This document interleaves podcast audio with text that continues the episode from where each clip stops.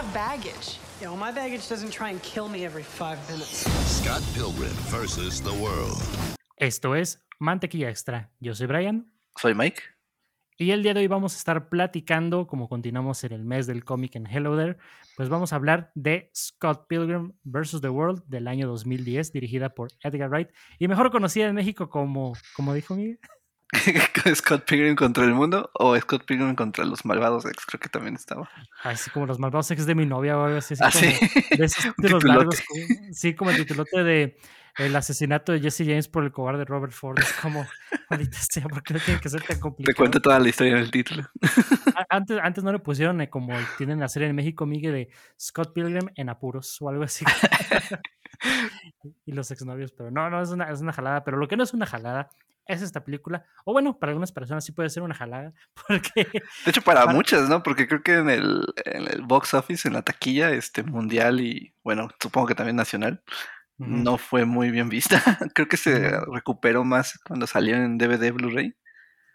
Ah, creo que sí había escuchado algo así, Sí. porque para los que, bueno, obviamente ya saben que aquí totalmente spoilers y recomendamos ver la película antes de que escuchen este podcast, pero seguramente si ya están escuchando esto es porque ya conocen un poquito de Scott Pilgrim y si no, ya han pasado 10 años, por favor, véanla, se están perdiendo algo muy, muy bueno.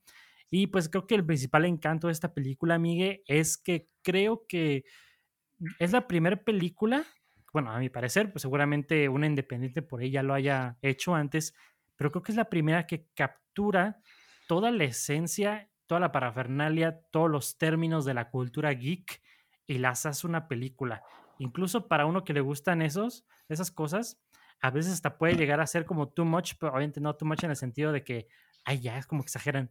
No es como un, ay, como que hasta se siente raro que veas en una pantalla todo lo que te gusta y representado de tan buena forma, porque tienen referencias de videojuegos, de cómics, de cine, de la cultura pop en general. O sea, como que esta es una amalgama de todo eso. ¿Tú, qué, ¿Tú cómo viste eso, Miguel, al verlo por primera vez, de ver todo esto representado y tan fielmente? Sí, creo que también llegó en una época donde pues creo que todo estaba de moda, ¿no? Cuando apenas estaba levantando como lo geek. O bueno, la contracultura geek estaba como siendo más aceptada. Porque este recuerdo que se puso mucho de moda este, no sé, los videojuegos, este, lo, lo retro, ¿no? De 8 bits que también aquí este manejan muy bien. Pero creo que ahorita lo que dices, este, como de otra película que podría compararla, tal vez es a Clerks de Kevin Smith, pero porque Kevin Smith como que le gusta meter sus referencias y sus cómics. Y pues, qué decir, ¿no? De esa, de esa plática de la estrella de la muerte y de los Sí. trabajadores. Ajá.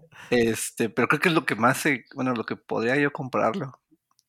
Sí, ¿verdad? Como que, probablemente porque vemos que Kevin Smith sí introdujo todo ese léxico de la cultura geek, pero aquí desde el principio, Miguel, desde que vemos los créditos iniciales, pues vemos que la música de la, la fanfarria de, de Universal Studios ya está sonando en 8 bits y vemos que eh, todo el logo es completamente, pues también en 8 bits, como si estuviéramos jugando un juego de, de Nintendo, que de hecho dicen que, bueno, como dato curioso, dicen que la- esta introducción de, de los créditos fue completamente la idea de, de Edgar Wright. O sea, pues él dije, "De- desde una vez vamos a hacerlo así y que los créditos fueron diseñados por su hermano Oscar y que es que también el que hizo eh, parte del arte conceptual y los storyboards de, de la película.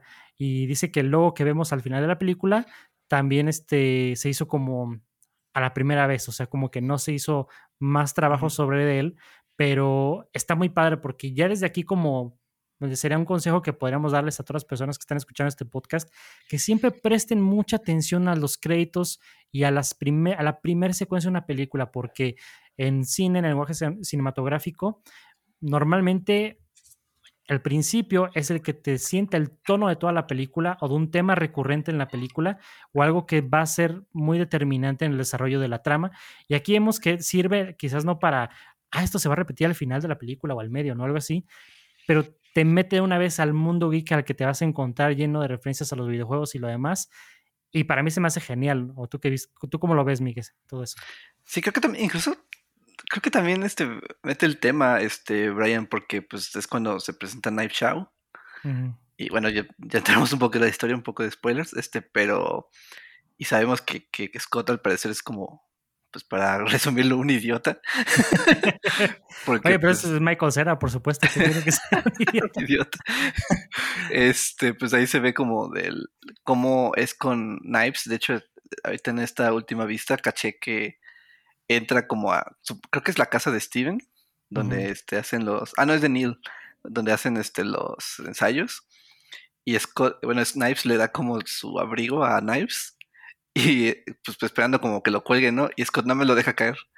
O sea, ahí, ahí se ve como el eh, como que la primera señal de que Scott es un egoísta. Sí, sí, sí. Y pues también este, como la presentación es como de, ay, es Kim, este, estuvimos este, saliendo, ¿no? Y como que Kim no es muy, muy como, ¿cómo se llama? Eh, muy, afín de con Scott. sí. como que nada más está ahí por la banda. Ajá, por el común. Vándale, este, entonces yo creo que sí, como dices, ¿no? Este, además de que te presenta el estilo como que obviamente fantástico, este, y, y, con esto, porque creo que empieza hasta con el tonito, el jingle del A Link to the Past. Ah, sí. Este, y bueno, obviamente lo del universo y la, música, este, grunge punk. no sé qué, qué, género sería como, sí, ¿no? Sea, como grunge. Sí. sí, como yo le diría que es más como un vamos a llamarle power punk, así como porque no es ni happy punk ni, tanto, tanto, pero usan esas tonalidades. Pero antes de que digamos más de esta banda, tengo que decir este dato curioso porque es muy bueno, Miguel, ahorita que mencionabas lo de A Link to the Past, que pues es rarísimo escuchar un tema licenciado por, por Nintendo y es porque pues Edgar Wright básicamente les escribió una carta a Nintendo pidiendo permiso de la canción de A Link to the Past. Pues básicamente lo que describió un poquito en esta carta es de que les explicó a Nintendo que esta canción es casi como una, bueno, ellos le llaman nursery rhyme, es como un tip, una canción infantil de una generación y no sé cómo traducirlo aquí en español o en México. ¿Como una canción de cuna? Algo así, sí, una canción de ah. cuna y este y vemos que pues qué padre que le dieron el permiso y no solo eso, sino que vemos también, más bien escuchamos los efectos de sonido del juego. O sea, cuando me encanta cuando, no sé en qué parte, pero cuando suena lo de el tesoro, cuando... Ajá, como que me encanta todas esas referencias. Y creo que también sale cuando ve a Ramona como por segunda vez que se va a lavar las manos. Y de hecho está la canción como de la... De la... De velada, sí. Y entonces y hacen como una composición como muy padre, ¿no? Porque creo que empieza como la canción del juego y luego lo hacen como un poco a capela. Ah, sí. Y se escucha muy padre. Y la verdad que bueno, porque Nintendo sí es muy especial con su con sus franquicias. Sí, yo ni le pelín casi casi, pero si quieres de aquí, vámonos de una vez, Miguel, con con la, con la dinámica, ¿eh? con la estructura que tenemos aquí en Mantequilla Extra. Pues sí, vamos a rifar, ¿no? ¿cierto? vamos a rifar una, serie de cómics de la colección personal de Miguel. No. para que sepan que estamos aquí con un experto, porque yo no he tenido la oportunidad de leer los cómics, pero Miguel aquí tiene toda la serie, que obviamente la película está basada en estos seis volúmenes de, del cómic, pero tienes un dato muy interesante de, de lo que uno podría esperar de una adaptación que, pues, básicamente se queda corta la peli, ¿no, Miguel? Sí, no, son seis tomos. este, para quien no ha visto, bueno, la, la, publicación original es como más estilo manga, nada más que cada excepción, este, que se lee de una manera, este, ¿cómo se dice? Este, de western. Occidental, ajá. bueno, si fueras un manga estarías leyendo de derecha a izquierda, pero aquí se lee como pues, normal, digámoslo entre comillas, este, de izquierda a derecha. Es la única diferencia que tiene como, de, como para decirle que, no es como formato manga, pero pues parece manga, ¿no? Eh, y pues este, pues sí, básicamente son seis tomos. Tiene mucha historia, este, que la verdad pues siento que sí condensaron mucho para estas, no sé cuánto dure Brian, creo que dos horas. Sí, más o menos. Este, pero sí, o sea, dejaron muchos detalles, pero creo que eso no, no quiere decir que la película sea mala o que, o que falle, ¿no? En este, en desarrollar los personajes o desarrollar la trama. este, de hecho, pues creo que lo hace muy bien y sin tanto relleno. Y aparte ah. porque tiene un ritmo muy frenético, ¿no? Sí, bueno, pues, estamos hablando de la dirección de Edgar Wright, ¿no? El maestro en edición, que la verdad no sé cómo le hace como para ser tan, tan, tan bueno, ¿no? Para ser tan consistente en sus ritmos. Creo que creo que no hay ninguna película de él que tenga mal ritmo. Sí, es cierto, o sea, como que yo pienso que la, la que va a romper un poquito la Ah, la de Soho, ¿cómo se Va llama? a ser la de Last Night in Soho. Creo que esa es la primera que va a salir un poquito de lo que conocemos de Edgar Wright, pero mejor aún porque va a ser su primera película de terror, va a ser su primera película que toca temas diferentes a lo que estamos acostumbrados, pero bueno, en su momento vamos a hablar de ella. Pero, pero sí, entonces para, para que sepan que pues aquí tú, tú nos puedes ir corroborando de que no, esto está mejor en el cómico, yo qué sé. Como lo dice el personaje, no me acuerdo de su nombre, que al final, en el, en el teatro este de Gideon, Sí. es como este, no, pues dicen que el, que el cómic es mejor que la, ¿no? que la película, como él sabe lo todo, ¿no? El clásico. Sí. Ajá, casi casi el tipo de los Simpsons, ¿no? el de los cómics. Ándale, "Mm, de hecho, que hasta acá huele a Doritos y Mountain Dew.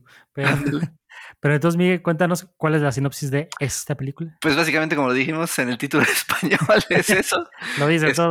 Scott Pilgrim este, se enamora de Ramona, una este, mensajera de Amazon.ca. Por alguna Mm. razón, no sé si en esa época Amazon tenía repartidores así, Oye, sí. pero bueno, este, y pues resulta que para ganar su amor, su amor entre comillas, tiene que derrotar a siete malvados exes. La historia de toda la vida. Ándale, sí, una historia como muy, muy de la prepa, ¿no? Que te podía pasar ahí con tu- tus años de estudiante. Pero sin, sin que te intenten matar, Miguel, pero por ahí sí, claro. esas peleas. Entonces, Miguel, cuéntanos cuál, cuál sería como el primer exnovio de Ramona. Pues empezamos con Matthew Patel. A Matthew Patel. Que de hecho este como que sale de la, de la nada, ¿no? Porque creo que aún no estaba bien saliendo con Ramona. Y pues este pelea, este, después de, me da mucha risa la escena de donde está leyendo el, el mail de los exes, Ah, que sí. es como, querido señor Pilgrim, no sé qué, y dice, ah, esto es aburrido. lo voy a borrar". Sí, porque por una parte yo, yo, no, yo no sabía si como que en verdad lo creía aburrido o como que le estaba dando miedo y como que era un mecanismo de defensa de decir, "Ah, aburrido, así mejor lo cierro, así como que, Es que es como de esa época donde dices, ah, sí, suena importante, no lo va a leer. sí, sí, sí. O cuando te mandan un mensajote de WhatsApp es como, mira, no voy a leer esto, entonces, qué mal que te pasó o qué bien que te pasó. Más bien ponemos ahora el meme de Yoda hip hopero, mucho texto. no lo había visto. Pero sí, algo así. Te lo voy a mandar, Miguel, para que lo veas, porque está muy bueno. Pero fíjate, eh, podemos ir comentando aquí rápidamente, yo creo, Miguel, de la tremenda elección de casting que fue para Michael Cera. Yo creo que es de esos como Christopher Reeve en Superman, donde él nació para ser Scott Pilgrim, a mi parecer. Es como nadie captura la esencia como de ser geeky, que lo ves, dije, este cuate es un nerdo, así, lo ves, así todo enclenque, todo, con la vocecita que tiene Michael Cera, así como que, así como que le falta testosterona, pero el chiste es que está, está muy interesante, me encanta la interpretación que, que da y te, y te, te, da- te hace reír, pero a la vez como tú lo mencionaste hace rato, Miguel, muy atinadamente, de que te captura de que la interpretación diciendo de que no, no todo el momento sientes como, ay, pobrecito de. Scott, sino que Scott es a su manera, es un patán, o sea, como que se aprovecha de la gente y todo, y luego está engañando a la pobre Knives, que pues es, es muy considerada con él, y él básicamente la cepilla en cuanto se le presenta a Ramona. Sí, claro. Y, y, y me gusta porque también la película no te esconde que tú sientas eso por Scott, de que, ah, qué pedazo de imbécil, pero así como me, me agrada esta interpretación, ¿no? Sí, creo que también es de esos personajes, creo que en su época, como tipo Tyler Durden, que mucha gente le decía, ah, sí, no, soy como Scott. Y es como, no, Scott es, Mm. Scott es como el. Pues sí, como dice- creo que no, no hay palabra mejor para describir, es un patán. Este, bueno, como, o sea, no estoy diciendo como que sea como básicamente Hitler, ¿no? Pero pues sí es como, no es muy bueno con, con sus parejas, o más bien no es considerado, eh, bueno, como a cierta manera, ¿no? Este, pero pues sí, este, creo que este lo toma muy bien, bueno, lo más bien lo interpreta muy bien Michael Cera. Este, pues, aunque tal vez Scott sea un personaje muy cool para, bueno, como que se ve muy cool para Michael Cera, o no sé. Así un momento sí, sí, sí. Cuando está peleando más que que, sí. nada. Sí, pero pues creo que es un muy buen actor. Creo que ya no lo hemos visto mucho últimamente. Creo que se ha puesto como en proyectos más independientes, ¿no? Sí, es cierto. Ahorita que lo, me pongo a pensar, sí. Sí, sí, sí, como que está muy raro. Deja, ahorita, mientras seguimos hablando, voy a checar aquí su, su IM IMDb para ver si tiene proyectos que vengan adelante o algo así, porque sí es cierto, ya tiene rato que no, no lo Sí, ¿no? vemos. Creo que el último fue This is the End, que lo vi como en una película muy comercial, haciendo de Sí. sí mismo. Que por cierto, Miguel, fíjate que estoy checando aquí que. Ah, ok, ok. No, es que estaba viendo que le pusieron un título. Ya ves que el año pasado, por celebración del décimo aniversario, tuvieron una transmisión en vivo leyendo el guion, básicamente la película. Y es que vi que decía Scott Pilgrim versus The World Water Crisis. Y dije, ah, caray, ¿ese es un cortometraje o qué es? Pero así le pusieron a esta. Ah, es que era para la- una fundación, ¿no? Porque también estuvo el autor del cómic, Brian Lee O'Malley, haciendo como sketches y creo que los, este, los estaban, ay, ¿cómo se dice? No es vendiendo, subasteando. Ah, Sí. sí, sí. Y por eso, porque estoy viendo aquí que básicamente lo último que hizo, eh, pues sí, fue eso y ahorita está en una pos- en la postproducción de una serie de, de una película que se llama Blazing Samurai, donde va a, ser, va a prestar su voz, pero de actor no, como que, sí, como que desde el año, sí, 2020 no tiene nada planeado y, pero pues bueno, ahí vemos a Ah, Michael Cera, ojalá después. Sí, bueno, entonces pues hablamos del primer ex, este, que, que está contra los, les hacen un concierto contra Clash and the Boys, que me da mucha risa también ese, creo, creo que toda la película está llena como de gags, de chistes, porque creo que al, al- poquito antes de como que empiecen a tocar se ve como unos sketches que Steven Steele está como que en un planeador, no me acuerdo cómo decirle, como en esas, unas hojotas, es que no me acuerdo cómo, cómo se Ah, llaman. sí, sí, así como unas de Como un rotafolio, ¿no? Ándale. sí, Como que, ah, este es el, esta es la banda y no sabemos quién es la, sí. la baterista y como que, como que Kim se siente muy atacada porque también su baterista es una niña, ¿no? sí. Este, y aquí el Matthew Patel, creo que todos los exes tienen un tema. Aquí Matthew Patel es como una película de Bollywood, porque hasta hace un baile al final muy, muy al estilo. Sí. Y le sale muy bien aparte. Sí, este, de hecho está, está muy chistoso y pues que también está el- como la, como que el primer roce, ¿no? Como que con Knives y Ramona, porque pues invitó a Knives, pero pues también está Ramona, su, su último interés. Ey. Y pues ahí está la, la hermana de Scott también este, diciéndole que, como que intentando romper esa relación, ¿no? Como que, oye, este, ¿sí conoces a Knives? sí. Y ahí me gustó que también está la referencia, no sé si sea este a Miss Marvel, porque esta Knife Chow tiene como una playera negra y un relámpago. Ujú. Entonces se parece mucho al, al traje que usaba este Carol Danvers como Miss Marvel. Ah, fíjate que nunca, le- nunca me fijé en eso, Miguel, pero Ese puede, es puede- Shazam, pero bueno, más bien Black Adam, pero creo que es más a Miss sí. Marvel. Sí, no, no me sorprendería que, que sí pasara, Miguel, porque pues digo, ya estamos atascados de referencias en la película, pues fíjate que sí, ¿eh? no, no, no me he dado cuenta de eso. Sí, había- como que encontré cositas así como que no había, me había dado cuenta, pero Mm. Es, y es- pero Ay, ya perdón. después, ve- no, está que después vemos que obviamente vemos como la, la presencia de Ramona pues es como un punto focal en la historia, obviamente pues de ahí se, se deriva todo, pero también aquí, Miguel, hay que hablar del impacto cultural, de cómo esta mujer, Mary Elizabeth Winstead, se convirtió como en la, en, ¿cómo le podemos llamar? No en la musa, porque no es así como en, musa. así como en, en el objeto de fijación de muchos chavos de la época, eh, porque es como que hasta el día de hoy seguimos viendo los memes, las, los edits, los tributos, las imágenes de gente que publica lo de Ramón y todos, oh sí, Ramón y no sé qué.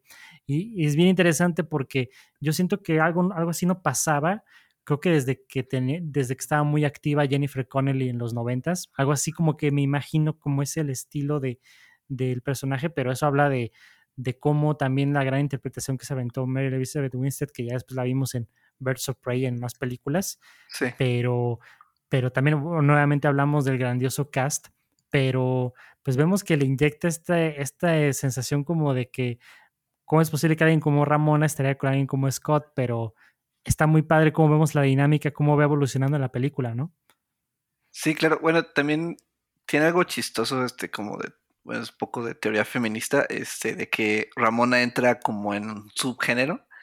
En inglés se llama Manic Dream, eh, Manic Ese- Pixie Dream Girl, Ándale lo que está. que es como, ah, como que una personalidad que, que le dan a, bueno, co- como en este caso le dan a Ramona, que es como la, la mujer que como que le gustan todas tus idioteces, ¿no? Que le gustan los videojuegos, que le gustan este, los cómics, que también le gusta este, la música que te gusta. O también otros ejemplos puede ser como la de Summer, ujú. De 500 días con ella, ¿no? Que es como que, incluso como que la hermana de, ay, no me acuerdo cómo se llama el personaje principal, es como que, eh, pero que le dice como de, no porque una mujer esté como interesada en las mismas cosas raras que ti sea la, per- la persona ideal, ¿no?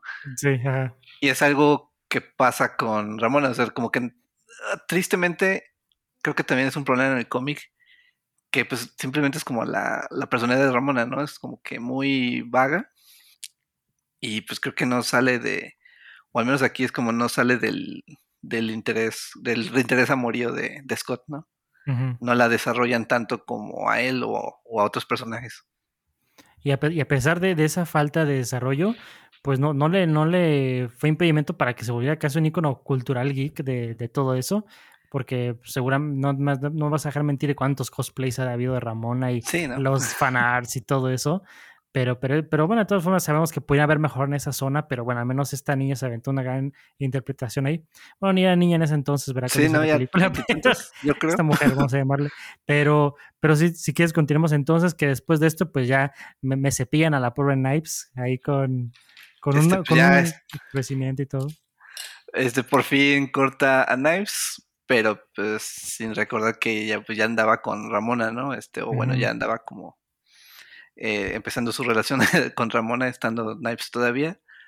La corta, y de hecho eh, eh, ahí me gusta mucho un, un detalle, este, como de toda la película, este, que están jugando como un Dance Dance Revolution, no sé si le tienen un nombre, Sí, y sí, al sí. principio como lo vemos como sincronizados y como con pues sí, ¿no? Este, sincronizados como una sola persona y como co- a- completándose como movimiento con otro. Y ya cuando la va a, r- va a romper con ella, pues vemos que pues, Scott no más este, Ya le vale. es- ya le vale, ¿no? Es como que nada más está parado o, falla o incluso este le dan como una última oportunidad con el Nega Ninja Ah, sí. y pues nada más no puede, ¿no? Pero pues ya es porque ya iba a romper. No me acuerdo si rompe ahí mismo en el arcade o es después. Creo que O es en la tienda de discos, ¿no? ya tiene discos, sí, sí, sí, sí.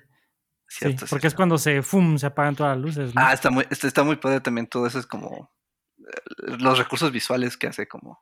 Eso, Miguel, porque es lo que hemos dicho en- también en el podcast de Hello There y todo, donde eh, el cine siempre, aunque sea a veces un meme de ah, Poetic Cinema, o si dices cinema, todo eso, es que el verdadero cine, el, el verdadero lenguaje cinematográfico es muéstramelo y no me lo digas. O sea, y aquí, como lo acabas de decir, Miguel, el ejemplazo de Dance Dance Revolution, Edgar Wright se hace valer de ese elemento visual para que tú de inmediato, aunque no seas alguien que juegue ese videojuego y todo, lo entiendas diciendo, ah, este cuate ya la va a cepillar o vemos aquí la tensión dramática que vemos con el eh, quieres continuar el juego, o sea, o quieres continuar tu relación, 9, 8, 7, tu, tu, tu, es como que todo eso.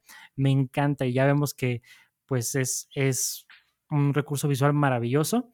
Vemos que se pillan a Knives y después de ahí Miguel que, que otro exnovio nos sigue.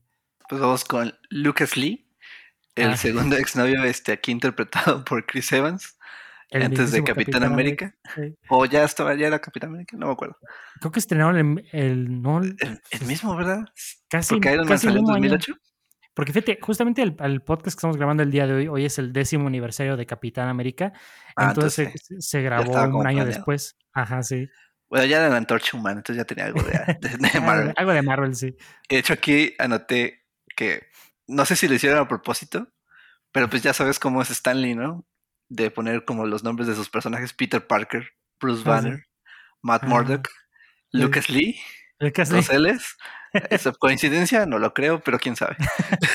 o incluso Miguel, así como, como dicen, I'll do you one better, porque así son los personajes de Superman, así Luisa Lane, Lana Lang, Lex Luthor, puras LL.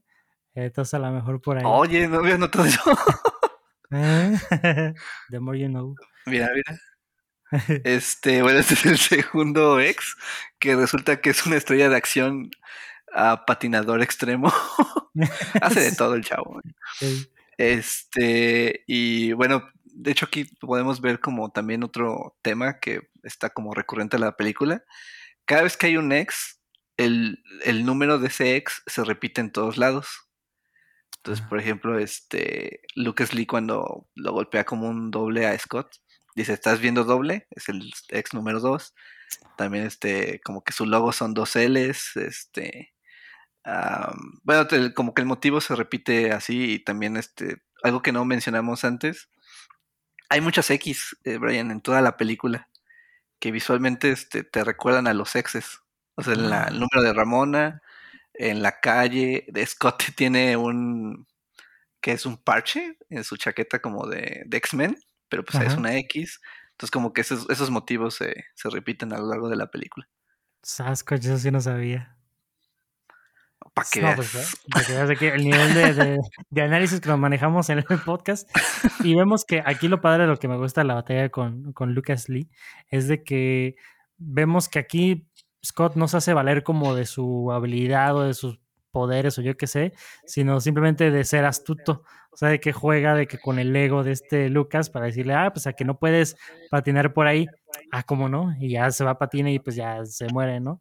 Que, siempre digo, bueno, qué raro que se mueran y nomás ahí los puntitos y todo, ¿no? Muy padres, pero es un poquito perturbador. Scott Pilgrim es un asesino en serie, aquí lo escucharon, aquí, aquí en primero. Pero, pero está muy padre. Y después de ahí, Miguel, ¿con cuál, con cuál ex nos seguimos? Este, luego, aquí tengo anotado el ex número 3, Superman. a todos, este, bueno, aquí vemos a dos superhéroes, a todos y este, que interpretado por Brandon Ruth uh -huh. y a Brie Larson, ¿no? Que este, que ahorita pues, actualmente es Captain Marvel. Y este, y también vemos que uh, coincidencias, este, Brie, bueno, más bien este Envy era ex, era la ex de Scott, ¿no? La que como que detonó toda su crisis existencial de andar con Knives y de estar como derrotado en, en el amor La y de su corte y de su sí. cabello que, que, ya está muy largo, ¿no? Sí. que no se lo quiere cortar. Ajá. Así como que digas, uy, pobrecillo, pero no, no sé si ya pasamos la escena o no, Miguel, porque creo que ya, ya la pasamos, pero para no, no, dejar de paso aquí en este, en este mm. podcast, porque creo que es de mis escenas, de mis escenas favoritas de la película, cuando Knives va a buscar a, a este Scott y que dice, Scott está en casa y que su amigo le dice, ¿sabes qué? Se acaba de ir y pum, que sale brincando. Es, está muy bien construida esa escena, está muy padre. Y de hecho les, vamos a compartir en la página de Hello There, hay un, una previ, previsualización que hizo Edgar Wright que construía así con puro cartón, así una, una, una puerta de cartón y todo, y él es el que abre la puerta y está dirigiendo a la cámara y así estaban ensayando la escena, pero es Edgar Wright y me encanta, pero eso es cuando veo un TikTok también que dice, ¿cuáles son los mejores cinco segundos del cine? Y ponen esa escena, es que es, es, es icónica, es, está genial. Eh, es, es comedia física, pero pues está muy, muy bien construida, está como muy caricaturesco, muy padre. Aparte la sincronización con el movimiento de cámara, ¿no? Este señor Edgar Wright, es, este señor es, yo no sé cómo piensa su cabeza, Miguel, para planear todo tan bien, o sea, como que, no, no es como un reloj casi, casi. Sí, pero creo que ya había pasado, ¿eh? porque como que la, la corta y creo que la, la, está buscando como para pues hablar, porque como que la cortó nada más sin motivo. Ah, sí, sí, que no le dio chance de explicar ni nada, que salió corriendo. Pero, pero bueno, estamos ahorita con, con este, con Superman. Con y Superman. Hay como, como dato curioso también de que con estas canciones de Clash at the Demon Head, que es la banda de Brie Larson, hace unos meses, no sé si hace uno o dos meses, sacaron ya el video completo de la canción que tocan ahí y que llegó a estar en, en los lugares de Billboard, así en los primeros lugares de la gente sí, que sí, se sí. la canción y dices, achachis, los mariachis. Es que es muy, muy buena versión esa, este, creo que es Black Sheep, creo que la original mm. es de Met un, un, grupo que se llama Metric, pero mm. pues la versión como, bueno, que vemos en la película creo que, que será como ni un minuto, ¿verdad, Brian? Creo que es... Sí, muy, muy cortita. Este, pero pues está, está muy padre. Pues también hay que recordar que Brie Larson era, empezó su carrera como cantante de pop, ¿no? Creo que antes de ser sí. actriz, o creo que a, no a, la vez. Sí, era cantante de pop. Como esas como estrellitas de Disney Channel, como que son actrices y al, fin, al mismo tiempo son como estrellas de pop. No manches, es como Operación Triunfo. Ándale, piensa como en un Selena Gómez o Miley Cyrus. De ah, bueno, de ese estilo. Este, eh, creo que aquí bueno, ya, ya este eh, pasó, bueno, había pasado mucho en, la, en, las películas como anteriormente, pero me gusta mucho esta pelea con Toss, de como que sus poderes psíquicos veganos.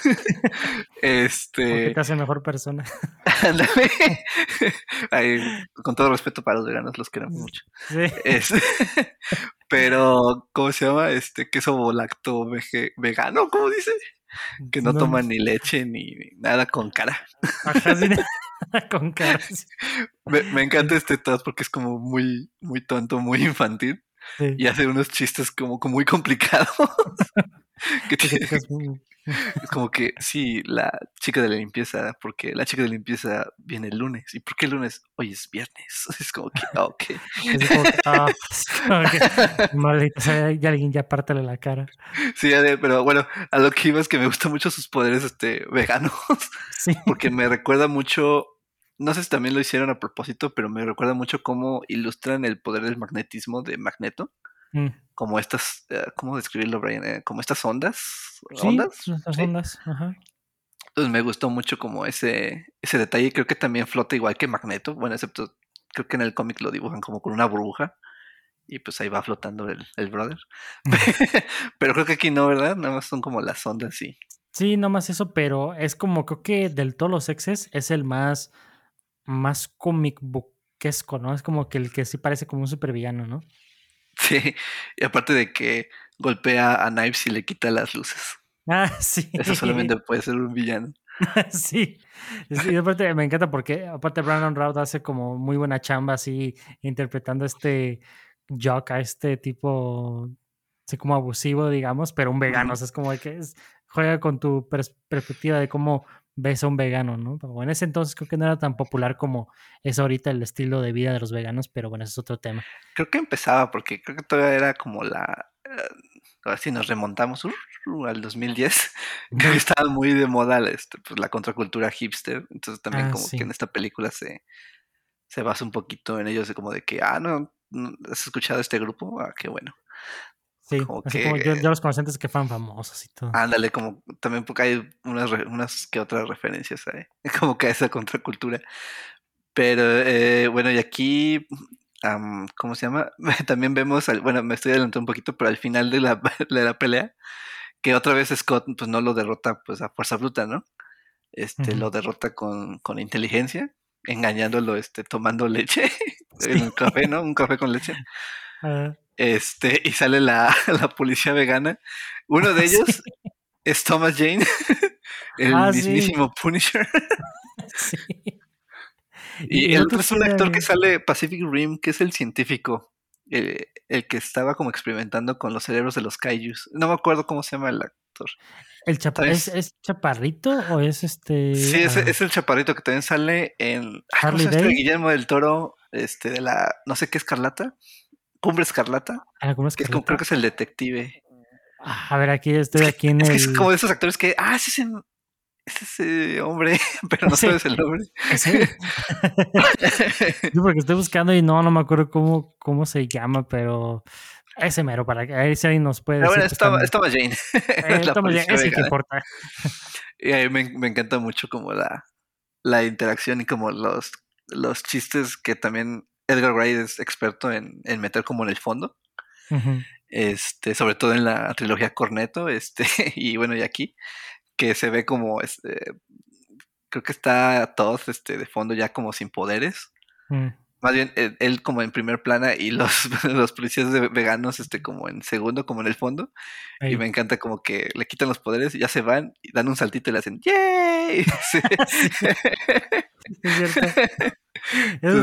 está, como muy padre en esos chistes como que, están muy en el fondo y que como que no te das cuenta a veces. Pero, está genial porque pues son esos detalles que, como acabas de decir, Edgar Wright siempre pone algo y te recompensas y te fijas casi en cada mini cuadro de sus películas. Y algo que no comentamos, Miguel, que es parte de la estructura de esta película que, que, está muy padre y que también sirve para decir otro dato curioso, es de que Edgar Wright menciona que esta película tiene la misma estructura de un musical, pero en vez de que se desarrolle la trama y de que los personajes entren en un acto de, música y de baile, es una pelea. Y si te das cuenta ahorita que te pones a pensar, ah, sí es cierto, o sea, típico que vas desarrollando la historia y pasa esto, pero habla entonces también mucho de cómo pues Edgar Wright, que es un cinéfilo empedernido tipo Tarantino, pues vemos que se inspira también de musicales y todo para crear esta película donde eh, imagínate el pitch, ¿no? Que has de ver, que ha de haber hecho Edgar Wright a la hora de hacer la película de, pues eso es un musical, pero en vez de ser canciones son peleas. Y así como de que está, está muy padre. Pero bueno, tenía que ya sacarlo en mi pecho, amigo, porque se me había olvidado. sí. no, pero fíjate que está interesante ese, porque no sabía, pero pues sí tiene mucho sentido. Sí, sí, ya cuando te pones a pensar, dices, ah, pues sí es cierto. Pero después de este vegano superpoderoso, ¿quién es el que sigue, amigo? La que sigue. Ah, la que sigue. porque no son exnovios, son solamente exes. Ah, sí. Resulta que Ramona, eh, ¿cómo se llama? Eh, curiosa. Sí. Vi, curiosa, como lo dice. Vi curiosa. Eh, y pues anduvo con Roxy. no, no, es una etapa, mamá. Sí. Copete de mono. Este, que de hecho la vemos como pelear con, con este, con Scott mm, antes de como de su gran pelea, porque se la encuentra como en la calle, ¿no? Y se ve como que la, este, la atacan, pero pues Scott no sabe ni, pues, es como muy, muy tonto, no sabe ni qué onda con la gente que lo, que lo ataca hasta que ya están como en su cara. Exacto. Este, y bueno, creo que esto es después de una fiesta o durante una fiesta, ¿no? Sí. Este, y bueno, aquí Scott dice que como que se opone a pelear contra ella. De hecho, eso es como que también habla mucho de Scott, ¿no? Porque es una niña. Ah, Entonces, como que pero, hace que. Pero no sé, no sé si lo dice ahí, Miguel, pero es lo de que dice, es que su piel es muy suave o algo así. Como Sí, es que no puedo, no puedo pegarle a una niña, son muy suaves o algo así. Dice. Es, que... como, no, Scott. Oportunidades iguales, Scott. Oportunidades iguales. Puñetazos para todos. si van a ser iguales o iguales en todo. Exactamente. No, pero es... igualdad. Ten igualdad en tu cara. Ya sé. Pero pues bueno. claro que en el podcast no promovemos la violencia a las mujeres. no, no, no. Pero no, decía como que también se ve como que Scott al decir como eso de que pues no puedo porque son suaves, es como que también las pone en un nivel como abajo de él. No sé si también a propósito lo pusieron, pero habla mucho del personaje. Este, pero bueno, eh, me gusta mucho de esta, de esta personaje porque usa como muchos juegos de palabras, pero nadie le, nadie le entiende. Creo que es como su, su chiste recurrente. Eh, y bueno, eh, creo que aquí vemos por primera vez el mazo de Ramona, que, bueno, en el cómic, este, este, te explican que ese, ese bolso es como un portal infinito, entonces ahí puede guardar lo que quiera. Es como la, a, ver si nuestra audiencia lo entiende, la bolsa de Barney, ¿se acuerdan? Ah. Que le cabía todo, todo ahí. Hey. Este, entonces hagan de cuenta de eso, como que lo imaginaban así lo sacaban, ¿no? En este caso, pues creo que la primera vez que vemos a, a Ramona como proactiva y no solamente como un trofeo. Creo que o esperando a que se acabe la pelea, ¿no? Así como espectador. Sí, entonces está, eso está padre. Pero pues dice Roxy, oye, pues esto es un juego de la liga, ¿no? Este, pues me tiene que derrotar a Scott. Y pues ya ahí le de, básicamente la mate de un orgasmo. Ah, este, tocando su punto punto G. Bueno, no, no es punto G, pero su punto como. Vamos a llamar un punto para excitarla. es que no sé cómo se llama. Tiene un nombre, Brian, pero no recuerdo cómo se llama. Ajá. Pero, bueno, así se Pero me encanta porque ya, se, ya literal se va de esta manera tan peculiar. Y, y después de aquí, ¿quién, ¿ya siguen los gemelos o quién o cuál sería? Sí, de hecho, la pelea como más rápida, porque ya a partir como de estos se siente como muy rápida la película, como que ya la quieren acabar. Es lo que quiero decir, que pues es lo que vemos con Roxy como algo un poquito más desarrollado, porque ya lo demás es como, bueno, ya, ya, ya, ya no hay que extenderla además, ¿no? Sí, y aquí resulta pues que Ramona también anduvo con gemelos, no me acuerdo si en la película, en el cómic, este, dicen si al mismo tiempo, uno después del otro, ahí pues no, ahí pues cada quien, ¿no? Se confundía fácilmente. Pero aquí es como la, la, una batalla de amplificadores. Ah, que pues también, bueno, aunque no tenemos tanto desarrollo como lo dijiste de los gemelos, creo que es una de las peleas que también visualmente están están como muy padres, muy creativas. Sí. Sí, es como la visualmente eh, más impresionante con los dragones y con todo esto.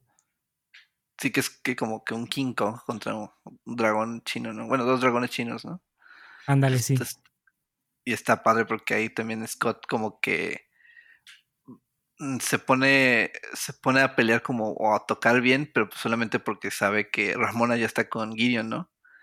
Como que sus mismos celos lo hacen como que ya ponerse las pilas, pero pues como dirían los gringos, ¿no? Too little, too late. sí. Este y bueno, ter- terminan ganando la, la pelea con- de las bandas. Este, reciben un contrato con, con G-Men, que ahí me gusta una línea que es como, Gideon es G-Men. Es como, sí, Scott. Es como lo más obvio del mundo. Sí. Está en el nombre, una G. Sí, ya sé. Este, y bueno, ya pasamos como ya al, al final, donde Scott pues ya está como todo deprimido. Este, ya no pudo como conseguir a, a Ramona, su banda pues firmó el contrato con Gi- Gideon para el, ah, ya, ya me acordé del nombre del eh, que Chaos Tier se llama, el lugar donde que está construyendo Gideon en Toronto. Entonces se supone que ya Sex Bobom este, ya hizo su contrato, ya la está haciendo bien, pero pues Scott se rehúsa, ¿no? Entonces este, pues sus amigos firman y como que ahí ya los vemos este, a Scott siendo, o bueno, a, a su vista traicionado por sus mejores amigos Ey, y por pues, la chica que, que ama, ¿no? Entonces eso también me pareció interesante y que noté como en esta última vista. Sí, como que te, te dan ese último como bajón, digamos, antes de, pues, de la pelea final casi casi. Y pues vemos todo, me agrada porque también es como una manera de descansar un poquito de lo frenético que estamos viendo, por lo que acabamos de mencionar también de cómo Edgar Wright hace sus películas. Pero yo pienso que también, quizás como tú dices, Miguel, a lo mejor no, no se desarrolló tanto como en el cómic los últimos sexes y todo, pero siento que le benefició a la película porque si hubiéramos tenido quizás una historia de trasfondo en cada uno, creo que a la larga sí se hubiera sentido un poquito cansado. Es como que, ah, y ahora entonces, ¿a cuál, cuál- ¿qué historia le van a decir a este? ¿O qué va a pasar aquí? Pero siento que con todo esto que le acaban de dar, que estamos comentando ahorita, te ayuda bastante como para prepararte para ya el tercer acto, ¿no? Sí, como que se hubiera sentido muy como una fórmula, porque creo que los primeros tres sexes sí tenemos como un tipo flashback, tipo cómic, ¿no? Como animado, una Sí. animática, que lo cuenta Ramona, pues que sirve como para trasfondo de, de sus exes. Y creo que ya a partir de, de Roxy, creo que ya no tenemos esos esas pequeñas animaciones. Creo que con Gideon sí. No, no recuerdo. Creo que Gideon no. Pero, y Pero después, pues bueno. De todas formas, Ay, aquí es, no te que aquí ya es cuando nos vamos directamente ahora sí con, con la pelea que estábamos esperando de Gideon contra Scott. Que obviamente pues mencionamos que Gideon pues es este el querido, ¿cómo se llama? Este Jason Schwartzman, uno de los actores favoritos de Wes Anderson. sí, frecuente colaborador. Ah, totalmente. Y pues vemos que pues aquí es, creo que, pues sí, podemos decir, pues la pelea más espectacular quizás. Vemos también que aquí es donde, donde se gana la espada de El Poder del Amor. sí, es cierto que le es como un power up. Ah, sí, sí, sí. Sí, no, este, y, y aquí también vemos como lo que dices, ¿no? Porque creo que Scott Fa- mata fácil, creo que estaba viendo en el IMDb como cuarenta y tantas personas, ahí nada más en el en el, el último en el último ex. Sasquatch. Entonces, pues sí es un ya pasó a asesino sería la no sé qué sería lo siguiente, Ay, pero est- est- está muy padre como también me gusta mucho los detalles como de que ah, al principio ya ves que tiene que pasar como por ¿cómo se llaman en español? Bouncers, este eh, Guaruras. pues sí, guardias, guardias que estaban como cuidando el, el, el bar disco, ¿qué es? Bar. Bueno, es- es un bar, ¿no? Vamos a llamarlo un bar. un club. Es, anda en un club, este, y como que es como muy de, ah, que también habla como mucho de la, como de los hipsters, ¿no? De que, ah, según muy nihilistas, pero pues en realidad como que dentro del nihilismo de que, dice que no les importa como lo que digan, está como la, ¿cómo decirlo? Como que ah, muy en el fondo sí importa, ¿no? Como que Ujú. importan las, las apariencias, entonces está, no sé también si lo hicieron a propósito, pero pues como que es el, lo que yo vi, ¿no? Sí. Y pues como dices tú, es la, la pelea más, más grande, o sea, que el jefe final. Andrés, sí, claro. Como ese meme de que, ¿por qué escucho música de jefe? Dice, why do I hear boss music? De repente un checkpoint, oh no. Ah, sí. Pero sí, este, pues aquí vemos que algo como que no, o bueno, no, no se espera como en la estructura de que el héroe pierde, pues totalmente. Matan, matan a Scott, este, como que el poder del amor no fue suficiente. Este, y bueno, Gideon se queda con Ramona, ¿no? Entonces vemos a, a Scott como en un, que es como en un limbo. Como un limbo. ahí. Y este, y bueno, recordemos que, ah, creo que no lo mencionamos, pero en, el- en la batalla de los gemelos gana una vida. Creo que es por el, bueno, por lo general en los juegos es por puntaje, pero supongo que es como por la misma lógica, ¿no? Entonces, este, pues Scott tiene una oportunidad de hacerlo de nuevo. Y pues reinicia el, ahora sí que reinicia el jefe final. Y ahora sí, este, como que va con los bouncers, con los guaruras y les dice como sus, como que los, este, ¿cómo se dice? Los critican, ¿no? Es como que, ah, tu peinado apesta, este, no me acuerdo qué, qué, más le dicen a los, bueno, porque son como tres niveles. Ahí. Y ya este es como muy honesto con, con sus compañeros, como que, ah, la banda te, suena mejor, como que aprende mucho eh, de sí mismo y pues se abre, ¿no? Y creo que es como, como últimamente eh, gana, bueno, gana este. Sí, porque no por Con- nada, Miguel, perdón que te interrumpa, pero no por nada es como se gana la espada del poder del respeto propio. Ándale, que es, el- es lo más importante, ¿no? Lo que acabas de decir es lo que conecta con la idea y aparte de Edgar Wright, siendo Edgar Wright, pues te demuestra el crecimiento del personaje de manera tangible. O sea, pues por medio de una espadita de videojuego es el crecimiento del personaje y vemos la evolución de Scott que termina, bueno, que obviamente el cambio a Patán pues va a ser gradual, pero vemos que ya reconoce que la regó, que pues no estaba actuando bien y pues ahora ya vemos cómo eso es lo que lo cambia y que lo permite vencer a Gideon, ¿no? Sí, claro.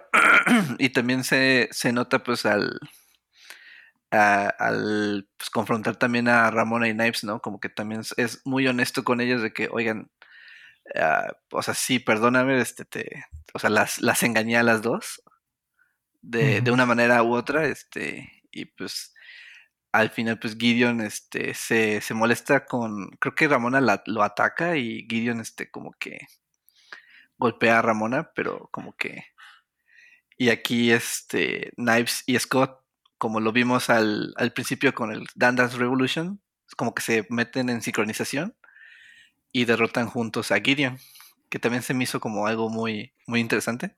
Sí. Este, pero pues Gideon como buen jefe final pues tiene muchas formas, ¿no? y su último como as de la manga era Nigga Scott, pero pues no vemos pelea contra, contra él. No sé si quieres hablar un poquito más de la, como de esta parte, Brian, antes de ir como ya al final, final. ¿En, en qué aspecto? Eh, no sé, pues lo que... No, no, pues es como, para mí me encanta porque repite los temas de los que ya habíamos hablado del Dance Revolution y todo, y este, y obviamente pues vemos que pues es como ya la culminación de todo, y aparte me encanta porque pues vemos este, pues que como que me gusta mucho que se hayan ido Knives y, y Scott, es como que me gusta que no solamente fue cosa de uno, sino cosa de los dos para poder vencer a Gideon, pero, pero sí creo que, creo que ahorita ya, ya me quedé sin análisis, Miguel, creo que ya no supe qué, decir de más. Me quise ver muy listo, sí. pero ya no me salió. Bueno, entonces si quieres pasamos al final. Creo que hay un dato curioso que, bueno, para los que vieron la película, pues al final Scott se queda con Ramona, ¿no? Porque Knives es como que, no, pues ve con ella, ¿no? Es, pues, Así muy bonito y todo, ella. pero bye. Ándale. Sí. Este, pero creo que ese es un, hay un final alternativo donde Ramona le, este, básicamente es como que, oye, pero tú estás mejor con Knives, ¿no? Y se me hace que si hay un punto negativo en la película es este, que creo que todo, bueno, al menos como que los últimos minutos, apuntaba como que Knives y Scott pues trabajan muy bien juntos, se sincronizan bien y como que el final, este, como que arrebata todo eso, ¿no? Y es como, ah, ya estoy con Ramona. Sí, Eh, Siento que temáticamente hubiera quedado mejor este eh, que Scott este pues hiciera como algo hiciera funcionar como la relación con Knives en vez de Ramona, ¿no? Sí, porque se siente como el final que se ve con Ramona. Y fíjate, sí es cierto, Miguel, ya, no- ya no me acordaba de eso, pero sí lo sentí incluso la primera vez que le vi la película porque la construcción te pinta para eso. No me sorprendería, Miguel, si ese fue de esos casos donde fue la decisión de, un- de los productores de decirle a Edgar Wright, tienes que terminar con Ramona, vemos un potencial aquí o quiero que esta sea la temática y por eso hasta se siente, no quiero decir forzado porque no, no siento que no llegue a ese nivel, pero se siente tan natural desde, por eso te digo, te, te decía que me gustó que se unieran para pelear contra Gideon porque vemos que desde ahí empiezan a recobrar como la chispa, porque total ellos empezaron como pareja desde el principio de la película y vemos que al final dices, ah, bueno, entonces a lo mejor esto quiere decir que pues ya Scott va a ver todo lo que tiene potencialmente en Knives y que conecta mejor con ella, que ella no le, no le, no, no, le demanda, sino que no le causa tantas broncas como con Ramona, ¿no? Sí, este, creo que toda la, pues sí, este, como que Ramona es- o sea, también tiene mucho bagaje, ¿no? Este, como emocional y, e incluso ella, aunque pues no lo vemos mucho en la película, pues ta- también tenía como que trabajar con, por Gideon, ¿no? Porque pues ahora sí que Gideon literalmente aún estaba en su mente, eh, porque bueno, nos damos cuenta que pues eso lo traducen como en un chip, ¿no? Muy, Sí. muy caricaturesco que al parecer la controlaba todavía, o bueno, Control que aún estaba como obsesionada con Gideon. Ahí. Este, pero sí, creo que pues toda la película vemos este como que también, incluso ahorita que recuerdo, ah, cuando Todd golpea a Knives, pues Scott es como que se levanta, ¿no? Y la defiende, es como que, oye, pues qué, qué onda, ¿por qué golpeas a, a Knives, ¿no? Este, y pues eso es lo que empieza la pelea contra él.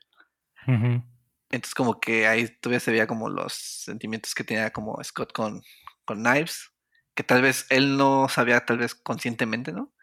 Pero pues al menos como que ahí, ahí estaba. Y pues sí, creo que hubiera quedado mejor, este, o al menos temáticamente, eh, que se quedara con Knives, pero sí lo de Ramona se siente como el final seguro, Ándale, esa es Creo creo que que sí. la. Ajá. la palabra. Sí, porque aparte, vamos, allá en ese momento era más difícil de como de adivinar qué iba a pasar con el impacto de Ramona, porque Ramona fue, lo que acabas de decir, la Manic Pixie Girl, así fue el boom de los geeks de la época, todo el mundo quería Ramona y todo, y por eso, en ese sentido, vamos a llamar el sentido cultural económico, fue la decisión correcta de que se quedara con Ramona, pero de lo que estamos hablando aquí temáticamente y por la construcción de la historia, sí convenía que se quedara con Knives, pero creo que, creo que incluso este final que hubiéramos deseado nosotros no le quita para nada el mérito de, del final que se quedó de, de la película, porque pues en teoría sigue funcionando de alguna forma, quizás no de la manera más ideal, pero no le, no le resta para nada de lo que vimos en todo el desarrollo de la película, pero, pero sí, Miguel, no sé si quieras comentar ya para ir concluyendo el podcast de, pues ahora sí que del gran impacto que ha tenido la película a lo largo de, de ya 11 años de esta película que creo que desde Ready Player One no hemos visto más ejemplos de esta combinación de la megacultura geek en todo su esplendor, pero ojalá y no sea de, los, de las últimas veces que veamos algo así porque está, ahorita la cultura geek está más fuerte que nunca y esta es una, es una pieza ideal del mundo de, del cine, de los cómics, de, basada en una historieta, en nuestros personajes y en esta cultura tan que nos enriquece tanto y que es tan fácil conectar con gente de muchas épocas, ¿no? Sí, creo que este movimiento no ha, no ha parado, creo que pues, sí desde los, desde principios de los 2010, pues esto nada más como que se incrementa y se incrementa. Y pues ya muchos han, han dicho que como que las películas de superhéroes ya van a bajar, que ya, ya está como fuera de moda el boom, pero pues todas las cifras, todo este, ah, ¿cómo se llaman las suscripciones de Disney Plus, este, la taquilla de Black Widow, pues nos dicen lo contrario, ¿no? Pues sigue siendo como fuerte. Y pues sí, ¿no? Como cosas como Ready Player One, este, que, que todavía como que existen. Creo que escuché mal, cosas malas de Ready Player 2, o cómo se llama la secuela Ah, del libro. sí, sí, sí, dicen que no está Pero, tan... este, bueno, no, ahí no sé decir. Ahí. Pero sí, o sea, este Scott Pilgrim, pues creo que también, eh, como, como lo dije como al principio, este, en taquilla tal vez no, no fue el gran éxito, pero pues se hizo un, un gran culto a, este, a, la película y obviamente pues al, cómic que está basado. Este, tanto así que pues se reunieron en el, diez- en el décimo aniversario que ya hablamos, este, eh, para el cast, creo que nada más faltó Brie Larson y uno que otro. Este, y también hubo este movimiento que ah, para la película sacaron un videojuego este publicado Ah, sí. por Ubisoft, que es un beat'em up este en- pues que es que será como en 16 bits. No no sé qué, qué bits. este, pero Retro. retro, digámoslo así. Sí. Y pues el juego se salió de las tiendas por mucho tiempo y pues Ubisoft relanzó como un, un remaster, ¿no? Este, y todo pues también por el aniversario de la película y pues mucha gente esperaba también este, este juego que también es muy bueno y que si tienen la oportunidad ahí, y cómprenlo, creo que está disponible para todas las consolas.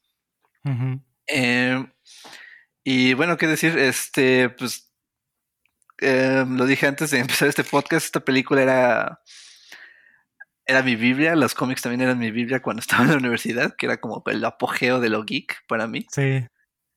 que es como cuando, creo que empe- empezó en una mu- muy buena época donde pues ya mucha gente empezaba a hablar como de Batman, de Iron Man, ya estaba, este, ya se estaba preparando el MCU, este, entonces ya era un poco más aceptado como que dijeras, como que ya no te da pena, "Ay, es que leo cómics, no, este, lean Watchmen. Te lo juro, Ándale, está sí. bueno. Por favor, ganó O- un premio Nobel. que sí que sí. Ándale, o vean Star Wars, ¿no? Este, o jueguen eh, Zelda, entonces está un poco más aceptado. Gra- Gracias a la popularidad es como que mucha gente como que nos destapamos, ¿no? Es como de que, ahora sí que es como nuestra salida de Closet Geek. De que, ah, no, sí, sí me gusta Batman, ¿no? Antes como que era como de, ah, ¿te gusta Spider-Man? Esas cosas de niño. Sí, sí. Antes era como que muy infantilizado todo eso. Ándale, sí. Entonces creo que como películas como esta, como ah, productos así, este, hicieron, este, legitimizaron, ¿no? El, el gusto a, a toda esta, como lo dice, como aquí, como lo dijimos aquí en Hello There, ¿no? Cultura pop. Ah, totalmente. Sí, por lo que decimos, creo que sin esta película no hubiera ah, hecho como todo este movimiento de aceptación geek que dijeras tú como que, ah, pues ya no te da pena decirlo y todo. Y esta fue una película que le habló completamente a esa cultura, a todos los que somos fans de todos estos temas. Y por eso tiene tanto valor esta película que también por eso dices que se celebró de los 10 años. Creo que este año eh, se celebró también que la lanzaron en 4K, hizo una presentación en un cine con mucha, mucha fanfarra y todo. Y sí es una película que recomendamos ampliamente que la vean, incluso si a lo mejor no son tan fans de lo geek, son más fans del cine, por favor véanla porque pues Edgar Wright es garantía de que vas a ver algo increíble. Eh, incluso al principio puede que las primeras que leas digas, "Ay, esto siento que es demasiado geek para mí, pero vas a encontrar algo, vas a encontrar escenas de la construcción de la trama, de los planos, de todo. Hay algo para todos en mi, en mi opinión, pero no, no por nada estamos otra repitiendo lo que decimos de todo el impacto que ha tenido, o incluso verlo nomás por, por Ramona, digo, ahí vas a encontrar algo muy bueno. ya, A ya, Mary pues, si, si todo lo demás falla, vete por Mary Elizabeth Winstead. Pero, pero sí, Miguel, no sé si quieras dar un pensamiento final antes de concluir este podcast sobre Scott Pilgrim y los ex de, de mi novia. los ex de mi- Scott Pilgrim en apuros y los ex de la Ándale. novia. Este, no, pues este, pues, ¿qué más decir? Una de mis películas favoritas. Este, te digo que la veía religiosamente, ahorita la pueden ver en, si todavía está en Netflix. bueno, En ahorita la acabo de ver yo en Netflix, este, pero ah, también si tienen la oportunidad, este, ya los cómics, este, cuando salió la película era muy difícil de conseguir en México, pero pues creo que ya, este, ya se puede conseguir una edición a color, por si también no te gusta leer este cómics en blanco y negro. Este, y pues muy buena leída, este, nada más que si, si lees los cómics y luego ves las películas, no te vayas a enojar porque muchos detalles obviamente no están, o viceversa, ¿no? Pero es típico que siempre pasa con cualquier cómic o, o libro de que está mejor la, la versión literaria. Pero es una adaptación y como adaptación, Miguel, no me vas a dejar mentir que es una excelente adaptación. Y obviamente tú lo acabas de decir, si quieres conocer más del mundo de Scott Pilgrim, lee los cómics, vas a estar completamente satisfecho. Y sí, como lo acabas de decir, Miguel, eh, véanla en Netflix antes de que la quiten o de que termine varando en algún otro servicio de streaming porque es lo que ya se está volviendo costumbre. Está de moda eso. Mm, sí. capaz que estén hecho Max el próximo mes, ¿no? Pero, o qué tal si nos llega el de Peacock, el de Universal de aquí, pero No, no quiero Oye, gastar más espero que dinero. no, porque ya sí, ya son muchos streaming. Es demasiado, nos van a obligar a irnos a Cuevana o algo así. Pero, ah, que, que eso es malo. Eh. ah, no sí, totalmente, no, no lo hagan como cumplen nosotros, como los- los nosotros.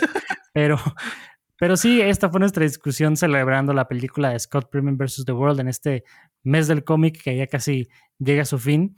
Pero también coméntanos qué opinas tú de esta película de Scott Pilgrim. Por favor, déjanos un mensaje en nuestro Facebook o en nuestro Instagram diciendo qué te parece. Incluso también cuando estés escuchando este podcast, eh, pues etiquétanos, mándanos una captura y lo podemos compartir en nuestras redes para que ahí se, se vea el cariño de, de Hello Deli de mantequilla extra. Y pues para adelantarles de una vez que pues para concluir el, el mes del cómic aquí en Mantequilla Extra, ent- ya saben lo que se viene, es un trash orama donde recibimos películas malas que son malas. Y por favor, Miguel, hazme los honores. ¿Con cuál película vamos a cerrar, Julio? Vamos a cerrar con la obra maestra Batman y Robin. Oh, sí, lo que uno hace por ustedes, nomás aquí discutiendo, vamos a tener que someternos a la voluntad de Joel Schumacher que en paz descanse porque ah, va, va a ser una lucha ver esa película, pero ya vamos a verla con otros ojos, esperemos más divertidos, así que Sí, para no decir. adelantarle a nadie más que de Schumacher, yo creo que de Warner Bros. y su y su que, ¿cómo se llama? Su deseo de vender juguetes. Ah, sí. Pero sí, espérenlo. Nos vamos a una divertida como tiene que ser un trashorama, pero también para decirles que el trashorama versión escrita está de vuelta con nuestra querida Marta Burgis, que también hace lo mismo por ustedes, que se echa películas muy malas para decir su opinión. Y para adelantarles que lo más seguro es que en agosto o en septiembre vamos a comenzar también con, con esas reseñas que hace Marta, pero en su versión de video para que también chequenlo en nuestro canal de YouTube porque vean que estamos preparando también cosas muy interesantes para ustedes. Pero pues bueno, ya tienen ahí la, la noticia de la próxima semana con Trashorama y Batman y Robin. Y pues bueno, eso sería todo por el día de hoy. Yo soy Brian Soy Mike. y nos estamos viendo en la próxima.